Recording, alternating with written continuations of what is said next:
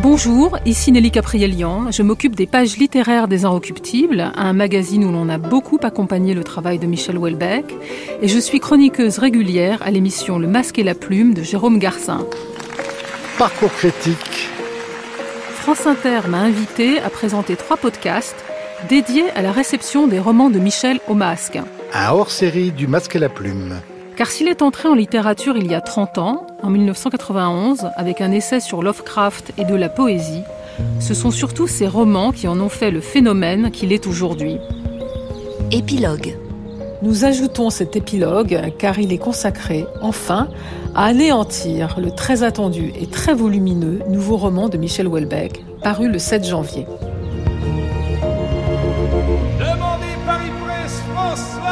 N'arrête pas d'en entendre parler.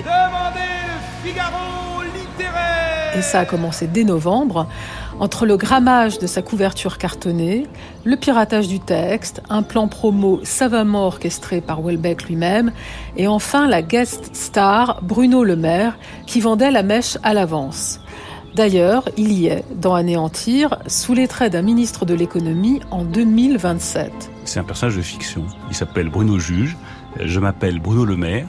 Et ce que je peux vous dire sur le livre de Michel Houellebecq que j'ai eu la chance de lire, c'est que c'est un livre magnifique. Et si Houellebecq n'a même pas pris la peine de changer les prénoms, c'est peut-être pour faire réel, pour faire vrai, comme pour mieux délivrer un message à quelques mois des élections. Jamais il ne s'est autant pris au sérieux en grand écrivain politique, en Cassandre de la société française que dans Anéantir, au détriment, hélas, à mon sens, de l'écriture, du roman lui-même. Si l'on salue toujours son ambition, son art de poser les bonnes questions philosophiques et métaphysiques, sa tentative de faire un roman total, avons qu'on peine un peu à reconnaître Michel Houellebecq dans l'écriture. Un style insipide, des phrases seulement fonctionnelles, des situations plus absurdes les unes que les autres, des personnages en carton-pâte des petits dessins inutiles, là on n'a pas compris, et absolument aucun humour, alors qu'on aimait Michel Houellebecq pour son humour aussi. Anéantir est une très longue autoroute d'ennui, comme l'écrit Elisabeth Philippe dans l'Obs.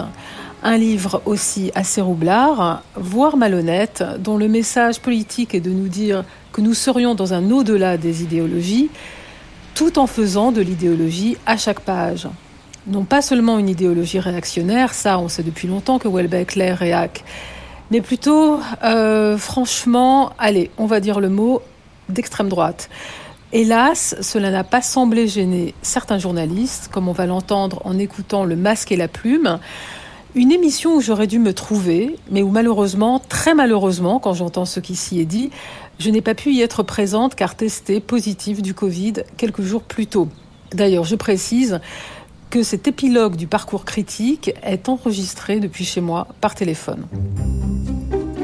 Alors aux côtés de Jérôme Garcin, il y avait ce dimanche 9 janvier 2022 Olivier de Lamberterie de L, Arnaud Vivian de Transfuge et Elisabeth Philippe de Lops, et quelques lignes de ma part quand même, lues à la fin par Jérôme Garcin.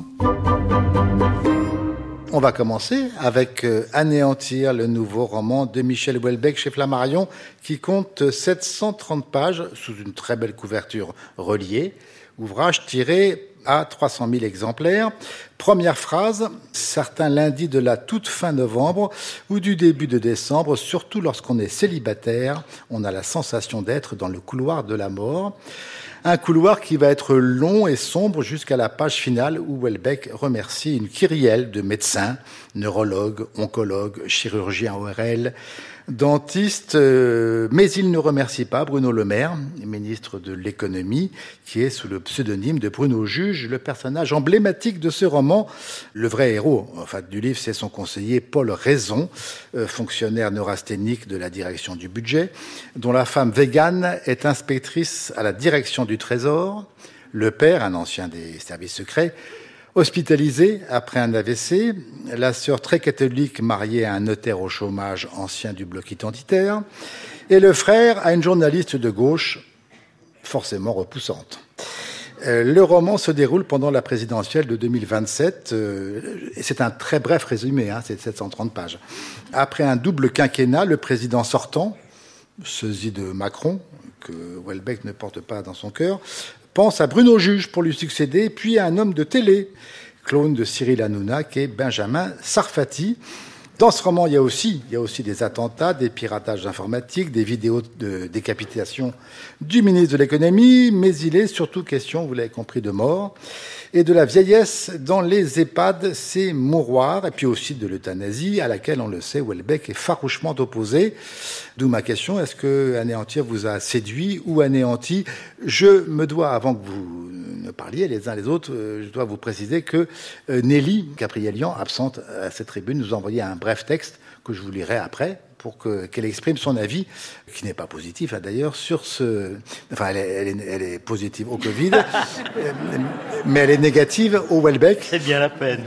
euh, que je vous lirai dans quelques instants, euh, mais qu'elle souhaitait que je dise, elle avait tout à fait raison, puisque elle ne peut pas être là. Olivia Moi, j'ai l'impression que Michel Welbeck rend fou, de toute façon, et que le statut si, le statut que la presse lui donne depuis quelques années comme une sorte de monument national, pour reprendre le titre euh, d'un ouvrage euh, dont on parlera après, euh, les journalistes qui ont chacun leur propre grille de lecture et j'ai l'impression lui donne des intentions qu'il n'a pas forcément.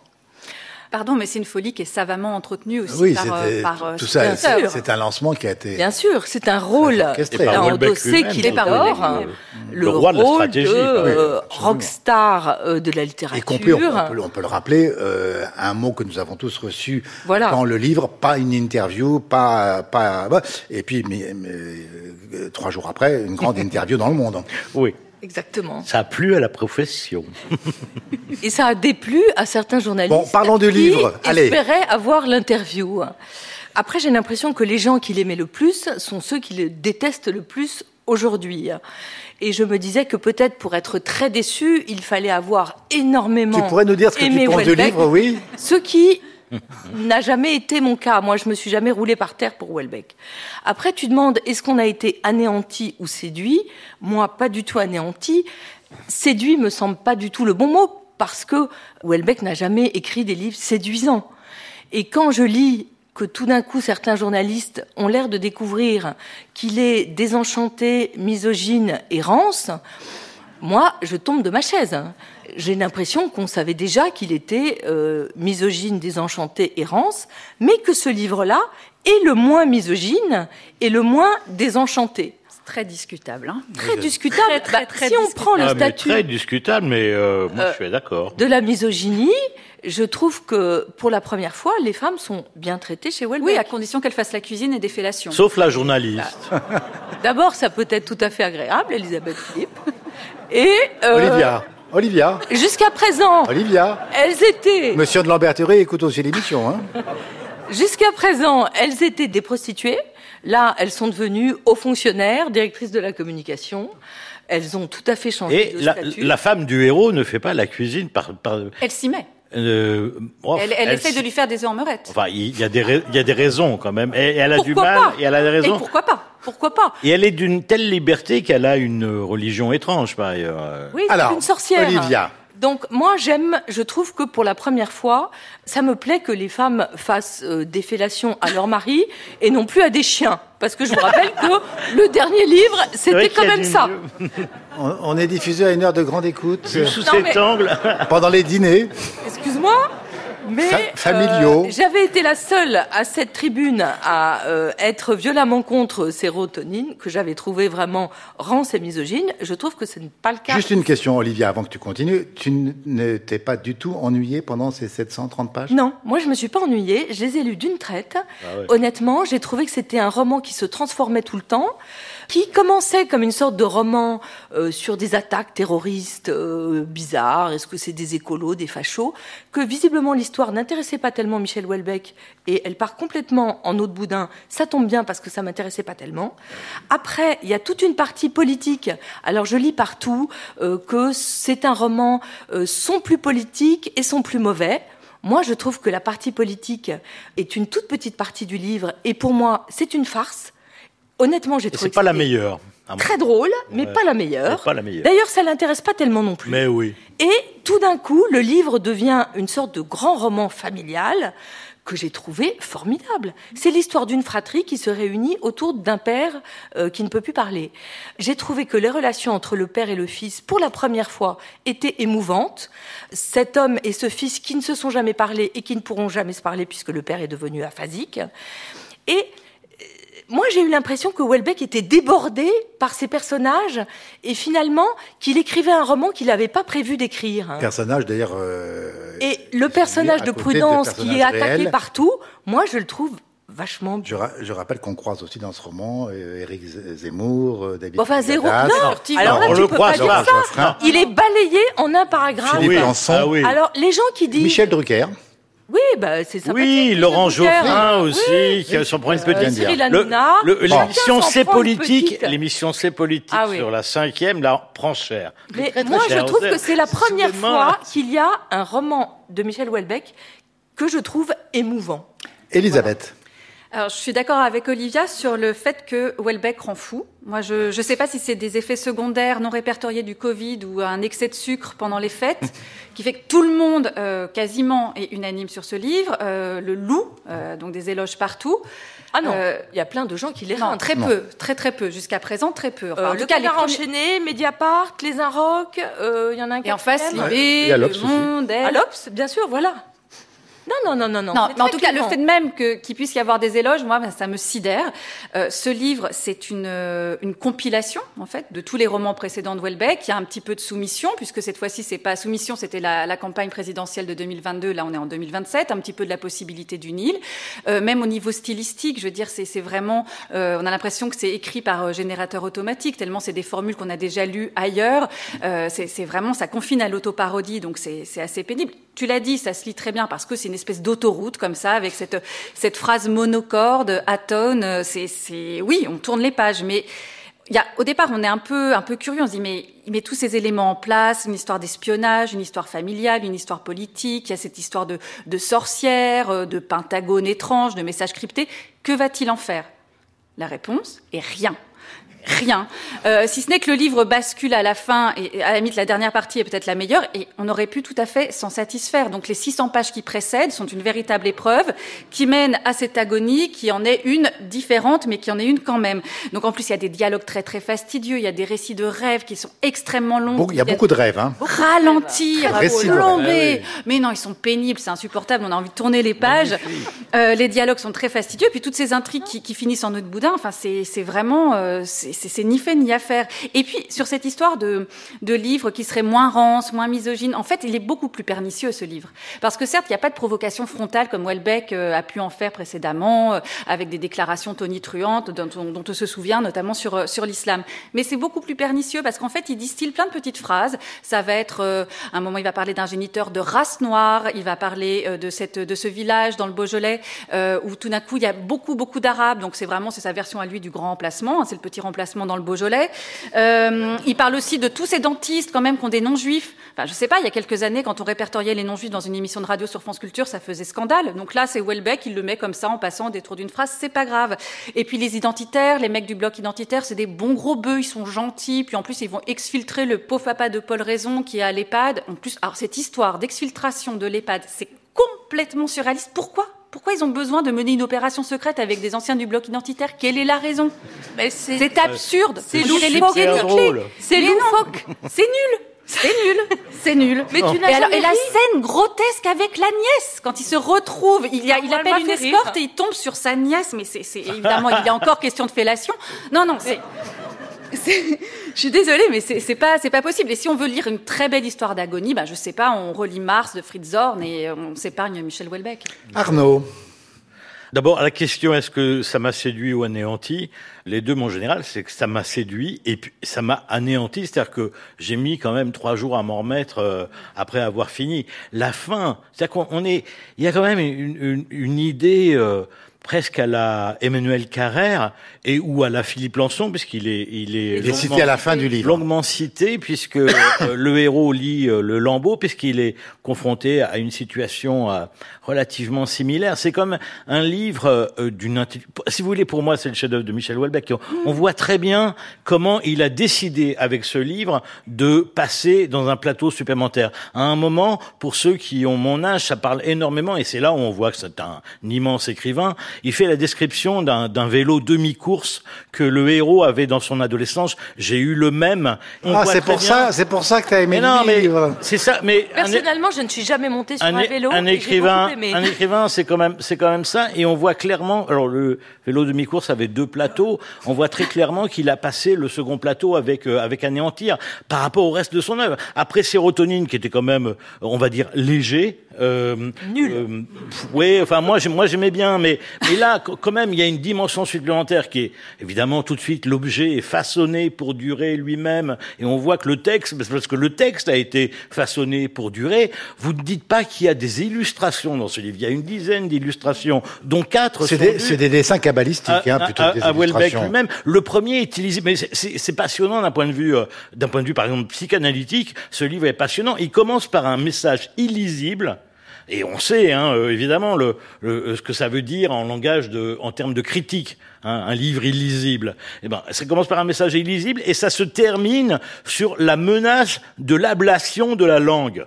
Donc euh, euh, franchement là il y a tout un parcours et on est on est dans le couloir de la mort là où nous entraîne Welbeck il s'est beaucoup documenté il a beaucoup lu il a parlé avec des médecins là où il nous entraîne la question qui hante le livre c'est où finit la vie? Où commence la mort, où finit la vie? On sait que c'est un thème. Effectivement, il a fait des tribunes, tu le rappelais Jérôme, des tribunes sur Figaro contre l'euthanasie. Contre l'euthanasie. Il a préfacé un livre sur l'affaire Vincent Lambert, donc il connaît particulièrement bien le sujet. Et là, il nous emmène là avec justement le père qui a fait son AVC, mais qui continue à avoir une vie, même s'il ne peut plus parler, continue à avoir une vie avec avec cette femme qui est sa seconde femme, Madeleine, qui est un personnage extraordinaire, parce que dans les personnages de femmes, il y a des femmes, mais magnifiques dans ce livre, dont cette Madeleine. Je suis d'accord. Euh, euh, il n'y a pas que la nièce qui fait des, encore que la nièce qui fait des fellations. Elle est magnifique aussi dans son genre. Il y a une, une, une, une volonté d'affirmer chez Welbeck, qui est tout à fait nouveau, presque une forme d'humanisme. Ça parle de mort, évidemment, et franchement, la dernière phrase vous anéantit, la dernière phrase du livre vous mm. anéantit, et en même temps, ça parle d'amour. Alors effectivement, un amour familial, hein, euh, plutôt du droit du sang que du droit du sol. Hein. On est mais clairement, mais enfin, euh, euh, on savait que c'était pas euh, quelqu'un d'extrême gauche, Michel voilà, et ça fait déjà un moment qu'on le sait. Après, si vous voulez, c'est totalement univoque. Donc bien sûr, non, moi je trouve pas. Je trouve qu'il y a un second degré dans ce livre, mais ah, presque tout le temps. Mais, mais, D'ailleurs, la dernière phrase du livre, ah, oui. tu, tu, citais, il y, y, a deux dernières phrases. Il y a la dernière phrase du avant roman, les, avant les remerciements, superbe, et la dernière phrase des remerciements montre bien ce second. C'est la meilleure. C'est la meilleure phrase. Il dit que tout d'un coup, il est en train d'écrire quelque chose de positif et que donc il est temps qu'il s'arrête. Et encore une fois, les illustrations, vous allez rêver dessus, parce que il y a un côté de Sherlock Holmes dans ce livre, il y a un éloge de Sherlock Holmes, mais absolument mm. magnifique. C'est un livre d'aventure comme on lisait dans l'enfance avec des images, sauf que c'est des images pour adultes là. Hein, ça, ça, ça, quand même. Moi, euh, j'arrive pas de penser à l'image de la guillotine. À un moment, il y a un schéma technique de la guillotine qui dit bien de quoi on parle, de quoi va parler le livre, c'est-à-dire bon de la mort et cette phrase qui revient à la fin, qui, à mon avis, euh, est très impressionnante dans le livre, c'est Je ne veux pas qu'on me coupe la langue. Et donc, euh, notre amie Nelly Caprielian, grand soutien, il faut dire, depuis toujours de. Ah ben, elle doit détester, forcément. Elle a découvert. Non, mais si tu parles avant que j'ai lu ce qu'elle nous a envoyé, alors là. Euh, bonjour la démocratie. Euh, donc, il peut changer de Nelly Caprielian nous a envoyé ce texte. Cela me désole de le dire, mais anéantir m'a profondément déçu. Euh, s'il ne s'agissait pas d'un livre de Welbeck, je l'aurais laissé tomber en cours de route. C'est tellement ennuyeux, insipide. Il n'y a tellement pas d'humour, on n'y reconnaît tellement pas ce qui a fait tout le style de Michel que j'ai même cru à un moment qu'il s'agissait d'un canular, d'un livre écrit par Geoffroy Lejeune, le directeur de Valeurs Actuelles et grand ami de Welbeck. Tous les personnages d'extrême droite sont sympathiques, les vannes sont plus hétéro que jamais. Mais après tout, on peut être très réac et bon écrivain, ajoute Nelly. C'est sur le plan littéraire que le livre est raté. Il faut attendre la page 600 pour retrouver le Welbeck qu'on aime quand il traite de métaphysique. Finalement, peut-être qu'avec Anéantir, il a trop pris au sérieux sa pose d'écrivain national politique et c'est d'autant plus raté que l'époque a changé et qu'il semble s'être plus que jamais rigidifié sur des gimmicks du passé. Il y a un moment où, quand on est une telle star, on finit par croire que la moindre de ses phrases est un saint-sacrement. Et c'est là où on tombe et c'est triste. Voilà l'avis de Nelly Caprielian. Des Arocs sur anéantir. On aura au moins appris que l'époque avait changé. Il paraît, je le rappelle, chez Flammarion. Et eh oui, Arnaud, l'époque a changé, et beaucoup plus vite que Michel Houellebecq, hélas, ce qui a un problème majeur dans le cas d'un écrivain connu pour avoir su capter l'époque mieux que ses contemporains. Si on aimait les remarques qui jalonnaient ses textes jusque-là, toujours nihilistes, désespérés, sombres, souvent justes et toujours très drôles, celles qu'il diffuse dans Anéantir ressemblent au mieux à des caricatures de ses gimmicks, au pire aux ratiocinations d'un vieil oncle acariâtre et un peu quand même raciste. Alors le lira-t-on encore dans trois ans, cinq ans, dix ans? Ou est-ce que Michel Houellebecq est en train de devenir un auteur d'un autre temps? Son prochain livre nous le dira.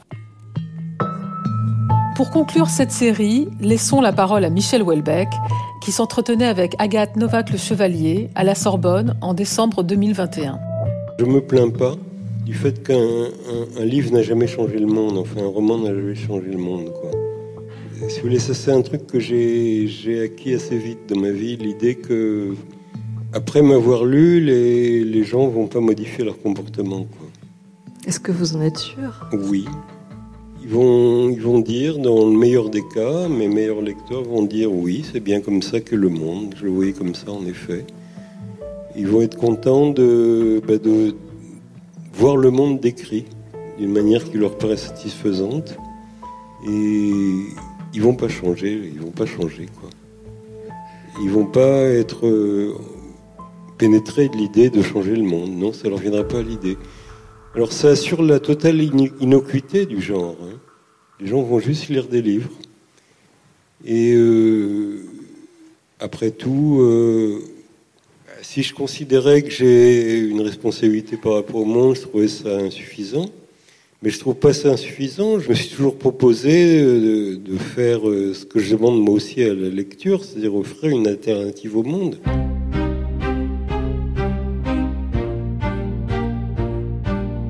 Parcours critique. Michel Houellebecq par Nelly Caprielan. Un hors-série du Masque à la Plume. Cette série est réalisée par Xavier Pestugia. Les textes de Houellebecq sont choisis par Estelle Gap et lus par Laurent Stocker de la Comédie Française. Parcours critique, un podcast original de France Inter.